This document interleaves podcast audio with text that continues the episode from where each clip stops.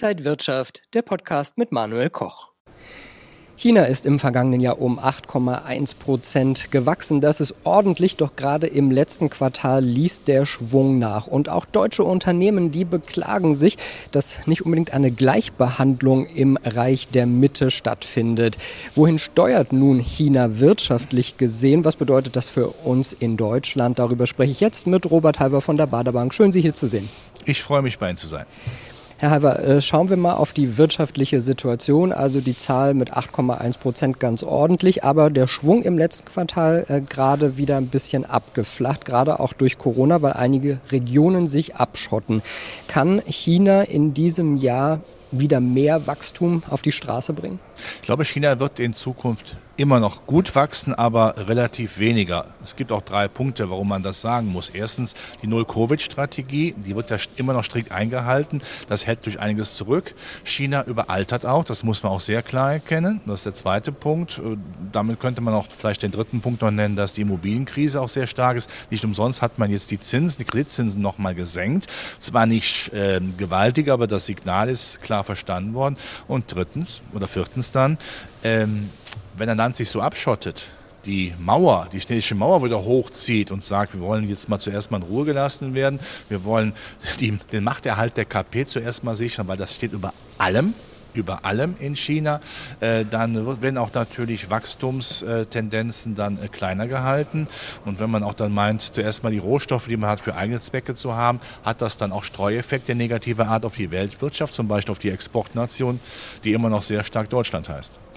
Ja, ob China liefern kann, das ist auch die Frage. Und zwar doppeldeutig, denn die Lieferketten sind ja auch besonders wichtig. Glauben Sie, dass dieses Problem in diesem Jahr dann behoben ist? Ich denke, auch China muss äh, mit, mit Covid, mit Corona leben. Also äh, wir werden ja. Äh, erleben, dass in den nächsten Jahren Corona immer eine Rolle spielt. Aber was bringt das jetzt? Wir müssen einfach sagen, wir leben damit. Mit durch Impfung, durch Immunisierung. Man muss es im Griff haben, weil man macht ja nichts äh, besser, indem man alles dann wieder zumacht. Lockdowns, es gibt ja auch psychische Krankheiten oder Kauf Käuferstreiks, wenn keiner mehr kaufen gehen kann oder es wird nicht investiert. Das hat ja auch negative Folgen. Also muss man damit leben.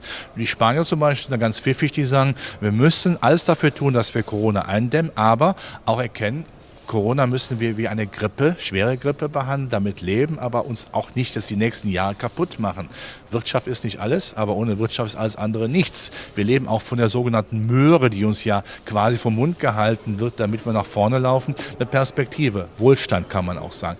Äh, das ist wichtig. Und wenn man in China da auch ein bisschen abrückt und sagt, lassen wir gewisse Dinge einfach auch mal äh, gewähren, äh, etwas mehr laissez-faire bei Corona wäre auch wichtig für China und auch für die Weltwirtschaft und natürlich für die Lieferketten, weil China ja sehr stark und sehr langfristig geschickt, auch wenn es dem Westen nicht gefällt, die Hand auf den Rohstoffvorräten, gerade äh, die auch für die E-Mobilität gebraucht werden, hat. Und China hat auch äh, viel Regulatorik eingeführt. Zum einen für die chinesischen Unternehmen selbst, Stichwort Alibaba.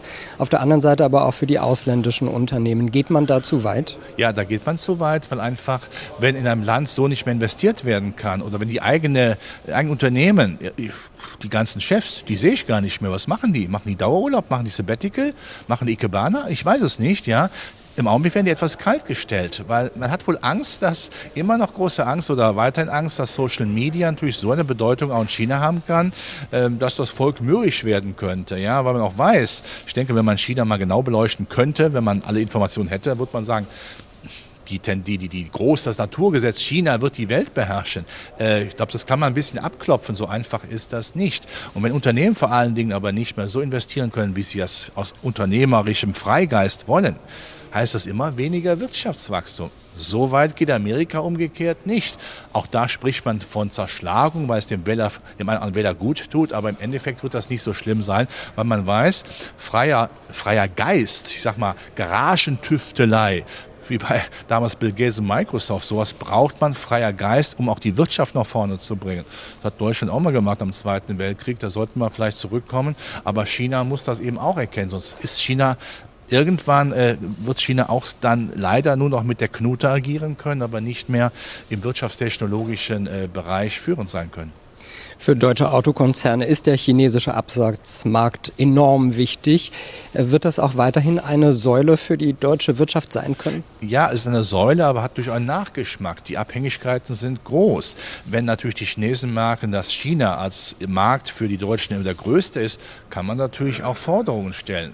Von daher gefällt mir das, was Daimler äh, zum Beispiel sagt. Wir wollen auch Indien stärker im Fokus nehmen, um eine Variante zu haben. Denn wenn China einfach mal dicht macht, vor allem die eigene Autokonkurrenz nach vorne bringt, dann wird man natürlich auch in, Amerika, in China sagen, kauft bitte chinesische Waren. Und dann haben unsere Großkopferten hier in Deutschland äh, ihre Probleme. Also auch durch eine Weltstrategie machen, auch in Europa stark bleiben, weltweit stark bleiben und nicht die Abhängigkeit äh, nur von einem Land machen. Das ist nie gut. Äh, E-Mobilität, was man dann vor an Rohstoffen braucht, kommt aus China. Diese Abhängigkeiten äh, sollte man nicht eingehen. Also von daher hoffe ich, dass das die deutsche Industrie sich dann auch ins, ins Fahrtenbuch der nächsten mobilen Entwicklung dann reinsetzt, sonst äh, ist die Abhängigkeit einfach zu groß, das ist nicht gut. Wie sieht es für deutsche Anleger aus? Sollte man ein Auge auf China, auf Asien werfen? 2021 lief es ja nicht so gut. Ja, China gehört dazu, aber China gehört dazu. Aber das Problem ist immer, erstens China natürlich der zentrale Stern für ganz Asien. Wenn China nicht läuft, haben die anderen Länder drumherum auch ein Problem. Da leidet dann Südkorea drunter, Thailand, Taiwan, Taiwan, äh, Taiwan und Japan. Was schade ist, aber das Motto ist immer, alle in einen Sack und draufschlagen, man trifft immer den richtigen. Das ist schade, um die anderen Länder. Ähm, aber wenn China von dem Kapitalmarkt, von der Freiheit, von Information so zurückhaltend ist, ist das so, als würde man auf dem Jahrmarkt, auf der Kirmes, wo es ja alle heißt, auf der Kerb sagt man hier in Hessen, eine Wundertüte kaufen. Man weiß nicht, was drin ist. Ist der Springteufel oder hat man Glück? Nein, man möchte klare Tendenzen haben, was passiert in China. Und ich glaube, China wird in diesem Jahr und damit auch Asien nicht der große Brüller werden. Man sollte also heimisch denken, gerade auch von der zyklischen Werte, Deutschland, Europa und Amerika im Hightech-Bereich. Im weiteren Jahresverlauf, das erste Quartal wird schwierig in dem Bereich, aber im weiteren Jahresverlauf bitte nicht außer Acht lassen. Das werden die Märkte sein. Als Kind habe ich gerne eine Wundertüte am Kiosk an der Ecke gekauft, waren immer Gummibärchen drin. Und heute sind sie erwachsen. Absolut. Dankeschön an Robert Halber von der Bader Bank und danke Ihnen, liebe Zuschauer, fürs Interesse. Bleiben Sie gesund und munter. Alles Gute. Bis zum nächsten Mal. Und wenn euch diese Sendung gefallen hat, dann abonniert gerne den Podcast von Inside Wirtschaft und gebt uns ein Like.